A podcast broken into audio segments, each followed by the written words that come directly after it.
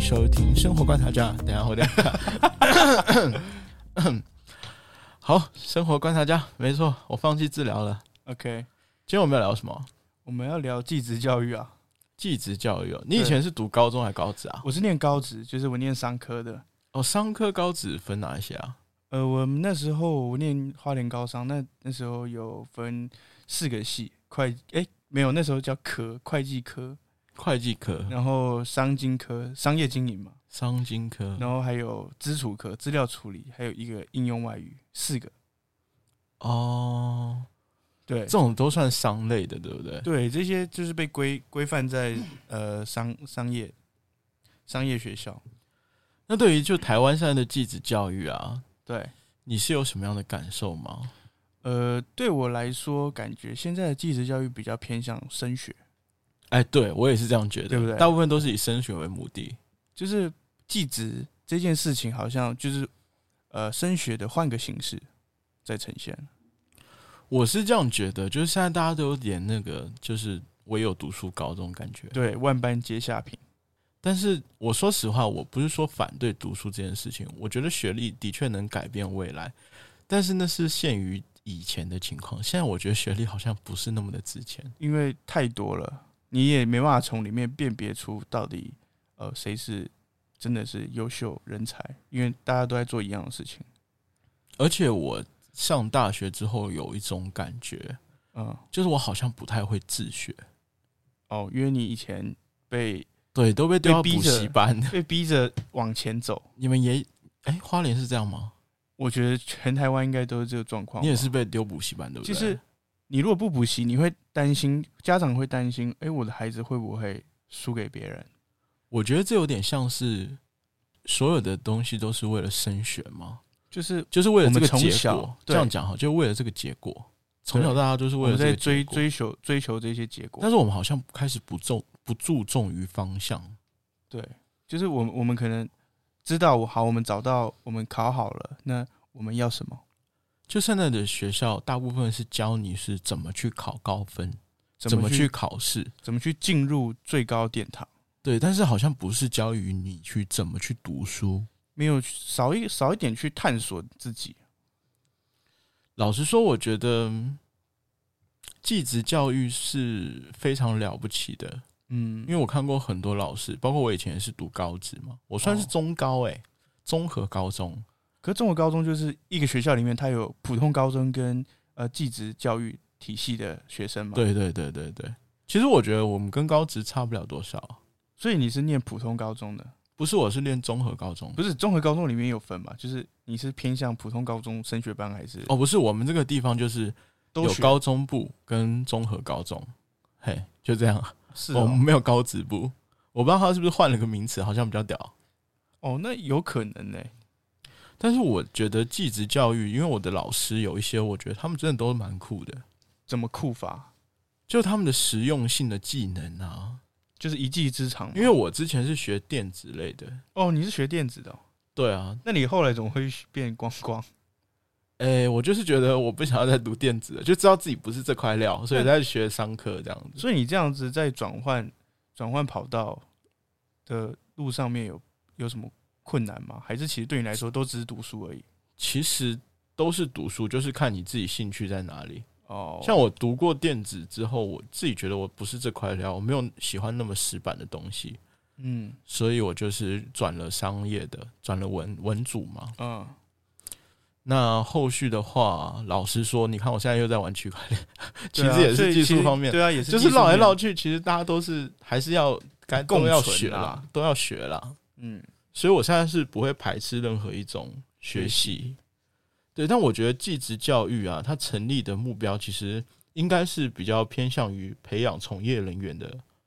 实用性技能这一块吧。就是专业能力，就是我好像经过这一段技职的教育之后，我可以直接到职场上面去做，对啊，但是其实我们读大学，你有没有这种感觉？读完大学出来啊，嗯，有有很多东西在大学学的东西其实用不太到。就是学术跟实用好像中间有一条鸿沟，嗯，所以我们现在都在讲说叫什么产学结合，记得吗？有有有，我觉得台湾的高中、高职，有些高职真的是产学结合，已经做得非常棒了对。像我自己读的那家，它是有去，好像是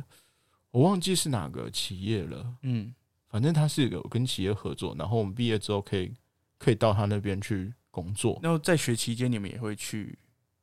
工，我们那个的公电司子好像没有，但是其哦他科，我记得我现在看到一些学弟学妹，他们有那个什么修飞机的、哦，修欸汽车的那、还不错，修机车那些，他好像是可以直就接是实际的对直接操去作，而且有而且有薪水。哦，就是有点类似建教合作，对对对，我觉得这方面也是真的不错的。只是说，现在有个状况就是，好像台湾是有点比较对于继职教育这一块的尊重不太够。就是因为大家都在追求更高的学府嘛，所以他好像一直都在升学。对啊，其实以现在就业环境来说，嗯，就上面都会写，就是你他要求就是教育哦程对对度对都是基什么本的大学啊大这学种，毕业好像变成那种大学已经是必备的对东西了。但是你真的用得到这些吗？对啊，而且就是大家都大学毕业，那你其实没办法辨别。对啊，我现在就觉得好像现在大学就是太普遍了，嗯，所以大家都会觉得一定要去读大学什么的。对，只是有些科系你真的读大学有用吗？ 未必。像我对像我像我做行销好了，那我们以前行销在学校学的那些，可能都已经是十几二十年前的理论了。那我们现在套用在现在，现在科技可能像呃社群媒体、Google 啊、Facebook 这些，在做行销的时候，是不是跟以前完全是截然不同的？但是你会现在看到一些高职，他们现在嗯，就是马上跟产学结合嘛。对他要的这批人才一定是最适合他的，绝大部分是这样了，因为他就直接是自己培养的啦。就是边从从就是有点类似从学徒开始训练而且他们其实内部大公司里面都有内部的晋升哦、哦晋升也会要求你去在再去读一些，学可能是夜校啊，学术嗯可能是空大啊这种。 OK 对这方面，我觉得也是蛮不错的。对而且说真的，科技大学很多现在都是技职学校转。转大技学，它其实就变成就是大学的模式在经营。对啊，它除了名校名变了之外，嗯，我觉得啦，技职方面真的要多注重于，知道跟企业技术对技术跟企业结合，对，你要跟得上市实场际对你要怎么去跟市场去做结合？而且目前来看呢、很多工作嗯，就是年轻族群其实是不太想去的。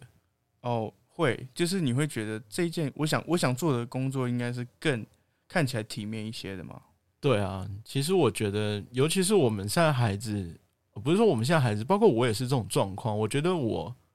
会读书，嗯，我会，我应该这样讲，我会考试，但是我不一定会读书。对，有时候我想再去，像我自己学区块链的时候，觉得干这什么鬼东西，嗯为什么我都听不进去？嗯，就自学跟别人教你学，其实还是有差距的。就是你已经在这期间，你没有训练到自己的一部分的学习能力。你不觉得有个很有趣的东西吗？就是虽然有一些天才，大部分都是自学，或是读大学读到一半。你说像贾博士嗯对啊，或者比尔盖茨，对，我觉得现在是这样的状况，就是大家在如果说你完全不知道自己未来要做什么，我觉得读书是一件很好的事情，因为它提升你的自我嘛，嗯，对吧？但是如果你找到方向的话，像贾博士、比尔盖茨他们这种，对，你找到方向，那你可以考虑把尝试对，尝试试着去考虑，可不可以把上大学这件事情是可以。我不是说你就变不上成大学，可以可就以有一再个新的选择。对有一个新的选择，或者说你在后续可以再去补这样子。对，所以技职其实，在某种程度上，它其实就是在帮助呃学生在这个学习过程中去更深度的探索，是不是他跟这一件专业是不是他自己符合的。对啊，而且他们那些职场跟学校就交替的去学习，就是他在职场感觉到他哪边比较不足的时候，嗯，他就会马上回来学校这边可以学到这些就是东西。他知道他实质上面需要什么的时候，他再回来学习的环境找到他要的东西。而且你这样子，业主也可以就是通过这种方式，快速的找到未来比较合适的他的对员工员工这样子。或者是以后经营的干部，尤其是一些说真的，有一些人实在是家里的环境不是特别好，嗯，所以他是半工半读这种建教合作模式的话，对，未来真的是一种趋势了。嗯，就是他可以透过这种方式，一方面可以得得到呃可能有所得，然后他也有训呃有一个职场的训练，然后他也有教育，那他可以实质上的呃去在这个过程中有一个专业的能力，对啊，应该说这样子，每个职业在社会上都有属于它的定位嗯，和呃价值。对，那技职教育现在面临的一个问题，就是它没有办法发展的那么快速。有个问题就是说，台湾人好像还是普遍传统观念中，对，工人还是比较有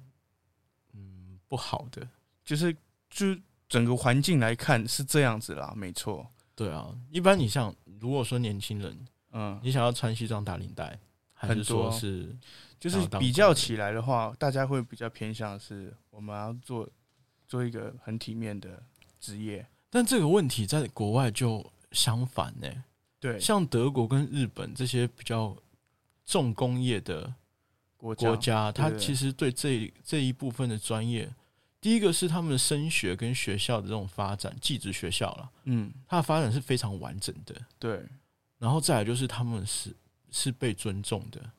哦，我觉得这是重点。你讲到一个重点，就是他们做这件事情是受到大家肯定的。其实讲到这个，我就觉得很奇怪的一件事情是，因为我们台湾对，其实是比较学日本的吧，有印象在吗很多很多层面啊，服务啊，或者是对啊。很多层面都是在学习日本。但是你有没有印象？就我们一些看漫画或动漫这些东西嗯的时候，对，它都会有主角，例如说他主角、哦、嗯，主角或身边的人，他就会跟你说我我毕业之后，高中毕业之后我就想要学拉面。哦，有，就是他们会有一些情情怀，就是他们自己在学习或者是生长生生长的过程中，他会有一个他想一生去执行的一件事情。对啊，所以他就是他不羞于去表达，他不想读书了，他有他自己的目标，这点我觉得才是我们可以跟学习日本是不太一样的地方。对，我们一直在说一生悬命，你有印象吗？有啊，或一者生是悬那种命匠人魂对，降人魂有没有降人魂？很多、哦。但是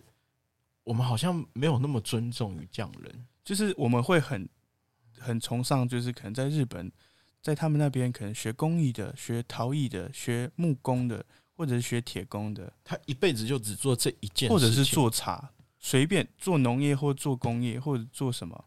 反正在感觉上面它是一个很不科技的东西，但它做出一个很有价值的一个定位，然后大家都会崇拜他我。们大家都会觉得哇，他好强哦，他一辈子只做一件事情。对啊，这个东西就要一生悬命啊对！我记得以前 T 恤上面还会有写这个，哦，有，好像有看过，对吧？很多很多拉面店的牌子上面都会挂，它的门口不是都会挂一个吊牌“一生悬命对啊，那反而是台湾很难有看到年轻人高中毕业之后，他就是确定他不想读书，想去做别的事情。”。对，他觉得这些事情比读书重要。我不是说叫大家不读书，但是如果说你是没有未来方向，那我觉得现在读书真的是一件都是一个选很好的选择，很，好的选择。它不是唯一的一条路，嗯、它也不是什么捷径，对你还是要付出你的努力。但是它的确是在你没有考虑其他、因为很有目目标没性有的，很有想法、没有很有目标的时候，它的确是提升你自己很好的一个管道。对但是在你确定自己的方向的时候，你可以试着去看看其他的选择。去挑战看看，所以，我们生活观察家真的是对技职行业，因为我们两个都是高职出身嘛，所以会希望说，嗯，大家对于技职教育来说，可以在怎么说？就是行行出状元啦。对啊，不要有高低贵贱之分。就是我们觉得这个不只是一个口号啦，其实在这个训练的方式，它也没有它没有好或不好，它只有是适合或不适合。对对但其实对对对其实，在每个人的职业发展中，一定有自己比较合适的。你可能很会说话，那可能就是符合去做跟社交有关的。那你其实对一些弓箭你很有执着，那为什么不在一开始我们做技职训练的时候，我们好好把这件事情做好，变成一个一技之长？那可能在未来发展的时候，我们变成是一个利器，这样子。技职教育这个话题，其实真的可以讲很多很多很多。那我们今天只是简单讲了一下台湾技职教育目前的雏形和我们发现比较，呃，一个现象比较问比较有问题的地方啦。，对，哎啊，如果